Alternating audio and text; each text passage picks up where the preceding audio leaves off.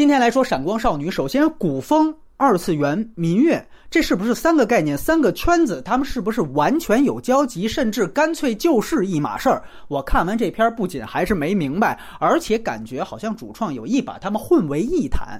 我觉得作为一个亚文化电影的话，其实这些概念是要厘清的，是要呈现给观众的啊。但是讲道理，我是自己不太了解的。所以说呢，我下面的评分不反映我的这一点怀疑，但是我觉得有必要去思考一下这个事儿，挺关键的。另外就是编剧鲍晶晶啊，这是他们两口子的戏，他其实跟他之前的这个很多编剧作品一样，他有点那种奇强的那种观点吧，在这部戏也有。在等风来，可能是对于这个团游到底是好是坏，他其实有一些反复。到这一步里面呢，对二次元的这个态度到底是路人是粉还是黑，这个态度也是摇摆不明的。你像我们有一个嘉宾胶片，他其实比较反感这里面。拍那个演唱会，就是漫展里边一堆肥宅在那儿拥护少女组合的那一段，他觉得那个对于拥趸的这样的一种比较黑化的一种表达，我觉得这个其实也是一个关键问题。因为还是那句话，如果你把它当做一个亚文化电影来说，你对于亚文化本身，你可以是赞扬的，就像我们聊素鸡那种。那另外一种呢，你就是你可以批判，但是一定要基本上是严肃的批判。我觉得最怕就是嘲讽。因为你一方面你要打这个受众，你希望让他们来看；一方面你又说，操，你看你们啊，就是那样。这个我觉得确实可能就有一些奇强的疑问在里面。但是我自己不是二次元，所以我看着呢也没什么太大反感。我其实个人啊，尤其前半段，我觉得还是挺不错的。尤其说作为一个亚文化电影，我觉得它在内地确确实实是一个稀缺的电影方向。那我觉得是很好的。这个片子前面呢又确实设置了一个比较扎实的一个故事主。线女主啊，说白了，我就是为了去这个追学长，对吧？所以我等于这是一个典型的金羊毛的这样的一个故事设置，这个都非常好。直到女主被这个学长几次泼冷水，彻底粉转黑之后，她跟她的妈妈，也就是闫妮演的那个，又是闫妮啊，哎，有了那么一段对话。从那儿之后，我感觉这电影就有点不对了。因为他在那之前都是私人动机，在那之后，为了继续把这个民乐大战西洋乐这事儿继续延伸下去，他给他强行的赋予了一种哈，这个女主角意识到了自己这个有了一种文化使命感、文化责任感，再加上他的外化形式是非常二元对立、非常简单粗暴的和西洋乐的这么一个所谓大战，所以使得其实这背后有了那么一点点民族主义。我说句实话，如果你前面是以一个私人动机。去串起这些元素，我觉得都 OK，民不民族主义都无所谓。但是如果你这个私人动机已经失掉了，你只剩下这个，你往上一推，那你这就是主旋律。而且我们说，你这个不仅仅对于学西洋乐的有这样一个非常粗暴的一个否定，从另外一方面，对于二次元群体，你只有最后为中国传统文化做点什么，完成这个让民乐继续招生了，做出贡献了。好像你喜欢的这个事儿才有那么点意义，而且包括你看最后那个西洋乐和民乐的这个两拨人的和解方式，也是必须得以学西洋乐的这部分人主动去帮助民乐的这部分人，然后好像才完成了一种自我救赎一样。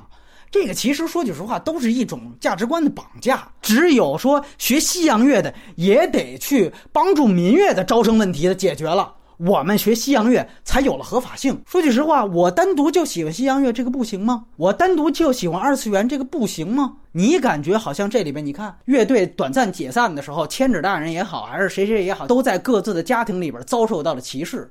那么最后他们怎么完成了？感觉自己重新找到了自我实现呢？就感觉最后我又把这个民乐给弘扬了。到最后，你看他又要拉回到私人线。于是最后拍了一场那萤火虫戏，他跟他那个备胎暖男俩人又在那儿，你会觉得那场戏其实跟前面都有点不搭，甚至你感觉节奏都有点怪。我觉得就是因为他打跟他母亲对话之后，他其实整个这个人物也让位于直接的这个宏观矛盾了。女主角也好。那个备胎更是如此，全都人物在后半段就丢了。这个我觉得是这个片子从电影的完整性上，可能是我最大的一个扣分项。然后另外一个减分项，我觉得恰恰是音乐本身。这个片子其实讲道理，从配乐到插曲到主题曲，其实都很糟糕。哎，应该说呢，国产片的大部分电影的配乐一直都不怎么样。但是呢，这个片子我觉得它成为一大减分项，恰恰是因为它本身就是一个音乐题材，啊，它就拿音乐说事儿。那你如果就拿音乐说事儿的话，我就很奇怪，为什么它里面很多插曲，比如说好像有 Gala 对吧？有逃跑计划，甚至还有周笔畅啊。那我就想问，那你选这些人的歌的意义在哪儿？它跟你的古风有什么关系？跟这个西洋乐有什么关系？对吧？而且你看它的插入方式也是那种啊，暖男一有暖心之举了，咱们这音乐就起来；萤火虫一飞，咱们这音乐起来，还是那种非常老套的那种生硬的 MV 化的处理。我觉得你放在一个音乐片当中，缺点尤为明显。而且另外就是你的斗乐段落为什么要用《野蜂飞舞》呢？我当时以为是两边各弹一首，这个中方是吧？这个民乐选择一首，咱们两边弹，然后那边选一首，那可以是《野蜂飞舞》。很奇怪，只选了一首，而且落实的也不太好。最后的整个的演唱会的那一段，其实音乐落实的也不够好。你去看看那个摇滚校园吧，《School of Rock》。对吧？那个片子最后那个整个那个范儿起的就非常明显。那个片子当时说下跪去求齐柏林，因为人家就是摇滚校园，所以人家用齐柏林，这没什么问题。你这个为什么要用这些流行？我不明白。它反映了一个问题，就证明一导演啊主创的这个音乐水准可能就比较有限。第二就是他们真正有没有在这个片子里面放入他们对于音乐的判断？如果这个就是他们的判断。